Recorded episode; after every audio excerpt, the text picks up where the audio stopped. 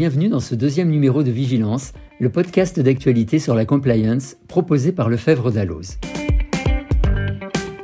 Je suis Stéphano Dana et aujourd'hui nous allons faire un véritable tour du monde avec notre équipe de journalistes en vous parlant de protection des données, du nouveau parquet européen, du travail forcé des Ouïghours et des risques que vous prenez en tant que professionnel en acceptant des cadeaux d'un client. Et on commence tout de suite avec Amélie Renard. Merci Stéphano. Alors cette semaine, nous allons faire un petit tour d'Europe des récentes affaires en matière de sécurité des données. Et on commence par Booking.com, sanctionné par l'autorité néerlandaise de protection des données. Alors que s'est-il passé? Eh bien une escroquerie téléphonique visant 40 hôtels aux Émirats arabes unis a permis à des criminels d'obtenir les données personnelles de plus de 4000 clients. Le souci, c'est que Booking a signalé cette violation 22 jours trop tard, alors que le RGPD impose un délai maximum de 72 heures. Résultat, la plateforme écope d'une amende de 475 000 euros. Ensuite, l'autorité de protection des données irlandaise a ouvert une enquête contre Facebook après une fuite de données affectant 533 millions de comptes dans le monde entier. La CNIL, qui coopérera à l'enquête, a d'ores et déjà fourni quelques conseils afin de limiter les dégâts, changer son mot de passe, prévenir les utilisateurs qui n'auraient pas eu l'information et supprimer de son compte toutes les informations personnelles inutiles. Enfin, le 8 avril, c'est l'autorité de protection des données italienne qui a annoncé l'ouverture d'une enquête à l'encontre du réseau professionnel LinkedIn après un vol de données. Attention, ces données pourraient potentiellement être utilisées pour une série de comportements illégaux, messages indésirables, escroqueries en ligne ou encore vol d'identité. Vigilance donc. Merci Amélie. Je laisse la parole à Véronique Rébier qui va nous parler d'argent. Oui Stéphano, je vais vous parler de plusieurs milliards d'euros qui échappent tous les ans au budget de l'Union européenne. En cause, toutes sortes de fraudes.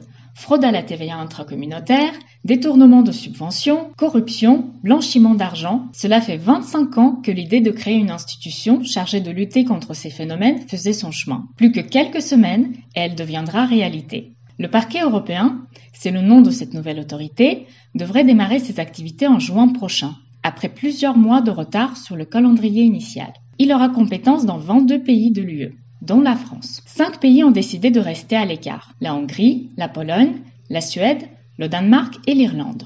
Mais concrètement, comment ça marche? Le parquet européen pourra rechercher, poursuivre et renvoyer en jugement les auteurs de fraude au budget de l'UE. Sa structure est originale. À la tête, on trouve la chef du parquet et les 22 procureurs généraux qui vont assurer la surveillance des enquêtes et des poursuites. Ils sont basés au Luxembourg. Sur le terrain, l'institution pourra s'appuyer sur 140 procureurs délégués, répartis dans chaque pays. La France en a prévu 5. Ils seront installés au sein du parquet national financier à Paris. Les enquêtes se dérouleront selon le droit national et les personnes poursuivies seront traduites devant les juridictions des États membres. Précision importante, le parquet européen exercera ses fonctions en toute indépendance, tant à l'égard des institutions européennes que nationales. La nouvelle autorité est donc dans les starting blocks, mais sa tâche s'annonce ardue. 3000 dossiers attendent déjà sur la table.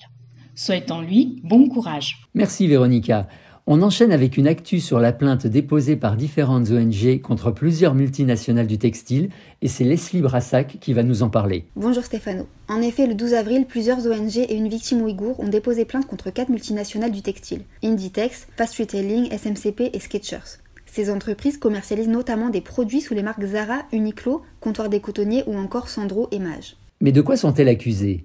Alors, les plaignants dénoncent leur implication dans le travail forcé de la population ouïghour, une communauté musulmane qui vit dans la région du Xinjiang.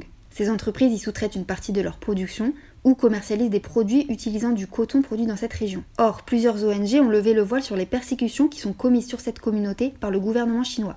En effet, entre 1 et 3 millions de personnes seraient enfermées aujourd'hui dans des camps de travail forcés, elles seraient violées, torturées et les enfants seraient même séparés de leurs parents et séquestrés dans des camps pour orphelins selon Amnesty International. Ce qui est inédit, c'est que la plainte s'appuie sur l'incrimination de recel. Recel de crimes de réduction en servitude aggravée, crimes de traite des êtres humains en bande organisée, crimes de génocide et crimes contre l'humanité. Alors, est-ce que cette plainte a des chances d'aboutir? C'est une question qu'on a posée à Maria Arena, députée européenne et présidente de la sous-commission des droits de l'homme au Parlement européen. Cette commission est très engagée dans la lutte pour la libération des Ouïghours. L'eurodéputé espère que le parquet donnera suite, car si cette plainte revêt un caractère symbolique, elle aura une valeur d'exemple pour l'ensemble des États européens. Le parquet devrait prendre sa décision d'ici quelques semaines. Merci Leslie. Et c'est Anne-Laure Pasquet qui va conclure ce numéro de vigilance en revenant sur un arrêt rendu tout récemment par la Cour de cassation en matière de politique cadeau des entreprises. Oui, Stéphano. Le 31 mars dernier, la Cour de cassation s'est prononcée en faveur du licenciement du chef d'une agence bancaire pour avoir bénéficié de cadeaux de la part d'un client. Dans cette affaire, il était reproché au responsable de l'agence d'avoir bénéficié gratuitement de biens et de services, donc notamment de travaux importants dans sa résidence principale, ainsi que de la cession toujours à titre gratuit d'un véhicule automobile d'occasion.